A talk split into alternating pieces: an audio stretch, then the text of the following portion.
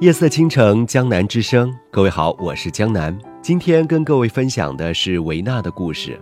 最好的时光是偷来的。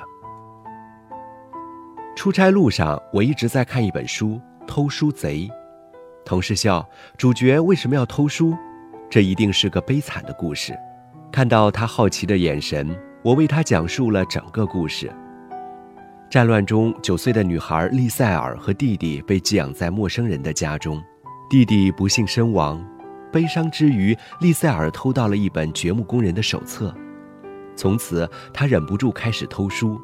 每天只有夜晚时，他才会偷偷和书相遇。书带给他的是另一种生活，他沉浸在奇妙的文字世界里，不愿出来。书陪伴着他，让他成长。也最终带他走向了新的生活。听罢，同事感慨：“其实最好的时光都是偷来的。”他曾经也是一个偷时间的贼，与其说偷，不如说是与时光赛跑。他至今仍然怀念那段时光，正是那样一段时光，成就了从此不同的他。大三结束时，女友前程已定，要自费前往香港中文大学读研究生。同事家境不好，家人更希望他去上班，所以即使他很爱女友，也无力追随。除了失恋的痛苦，还有挫败感在折磨着他。他默默地告诉自己，人生只有这一次考研的机会，如若失败，再也不回头。整个大四，他每天都是很早起来学习，吃饭时，走在路上，他都会时不时拿来笔记看上两眼。充实感让他觉得很快乐，他的心变得很安静。那时他才明白，一个身心投入的人是不会计较结果的，他更在乎整个过程中心境的成长。那年他并没有考上，也没有接受调剂，但他从考研中学到了一个非常好的学习方法，那就是如何偷着时间去学习。这位同事现在也是一个与时间赛跑的人，工作之余，他读完了 MBA。我们总在感慨，若让自己去过他的生活，难免会觉得无法支撑这种辛苦。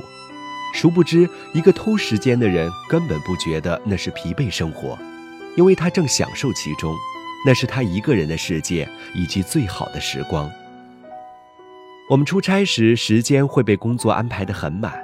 若你想再挤出时间去看一个城市的风景，难免会有些不自量力。我拿着地图计算着宾馆和景点的距离，正当想放弃时，那位同事却拿出来一个本子，上面记录着他去过的城市，他对一些风景独特的感受。周围的同事无不瞪大双眼，言辞中满是羡慕。这些城市都是我们一起走过的地方。若有不同，其实就是他会在心中记下城市最好的风景，然后一定会去看。那时我们多半是在睡觉或玩手机，结果就是那些地方对我们来说依然陌生，我们好像从未去过。同事却可以拿着记录对我们讲许多新鲜有趣的故事。于是我暗暗下定决心，也要像他那般，每到一个城市，一定去看其中最经典的风景。夜晚，我的内心突然响起一个声音：“你还真打算去？咱还是洗洗睡吧。”凌晨四点半，我真的起来了。当我来到公园看日出时，每一束阳光从海面挣扎而出，仿佛来自天堂。那一刻，太阳平静而执着，像一个成长时想极力离开父母怀抱的孩子。我不禁热泪盈眶。想象着多年前自己一个人去外地读书时，也是这般景象，如此想挣脱那束缚。如今再给自己一次机会，我是否依然会义无反顾地冲出那自以为是的枷锁？从此，即使是出公差，我也不再匆匆赶路，我一定会偷出时间去看看那座城市里最盛名的风景。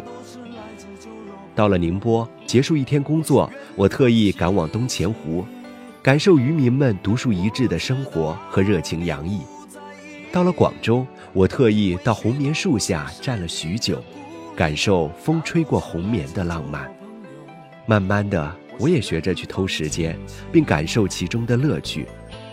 比如，试着比别人晚半个小时离开公司，只为了享受安静的去读一本书的感觉。只需三个月，你会感慨自己的阅读量真的很强大。在地铁上戴上耳机，试着去学一门自己感兴趣的语言，然后你可以试着用它与外教交流。你会惊奇地发现，时光如水流，不去珍惜它只会荒废；一旦如实珍宝般去爱它，它一定会给予你最正能量的回应。前几日去北师大听余华先生的讲座，先生说。想写好文，要有一种紧迫的饥饿感。所有人都不解，写作为何需要饥饿感？先生说，最初他写作都是偷偷而写，他很怕别人知道自己在创作，他总是觉得时间不够用，任凭自己如何努力，也无法填补内心的求知若渴。先生一直念念不忘最初写作时的心境，以及他对文字的饥饿感。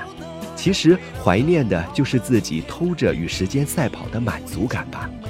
当你用“偷”去形容内心的珍惜之情时，多半是因为内心是愿意去做这件事情的。黑夜过后，凌晨未明，世界都在酣睡，唯有那些偷着与时间赛跑的人会准时醒来。他们在世界的角落里默默地努力着，做着自己想做的事情。感受着充实带来的满足感，或许他们从不会高声地说出自己的梦想，但他们真的正走在梦想的路上。我愿为每一个偷时光的人鼓掌，我愿致敬每一个与时间赛跑的人。此时每一个偷来的时刻都是最美的时光。等以后再回想时，或许之后所有的成败，都抵不过那时努力。所带来的欣喜若狂吧。人有时候需要一点点打击，你我都曾经不止一次的留记。在那时候，我们身边都有一卡车的难题，不知道成功的意义。超越自己。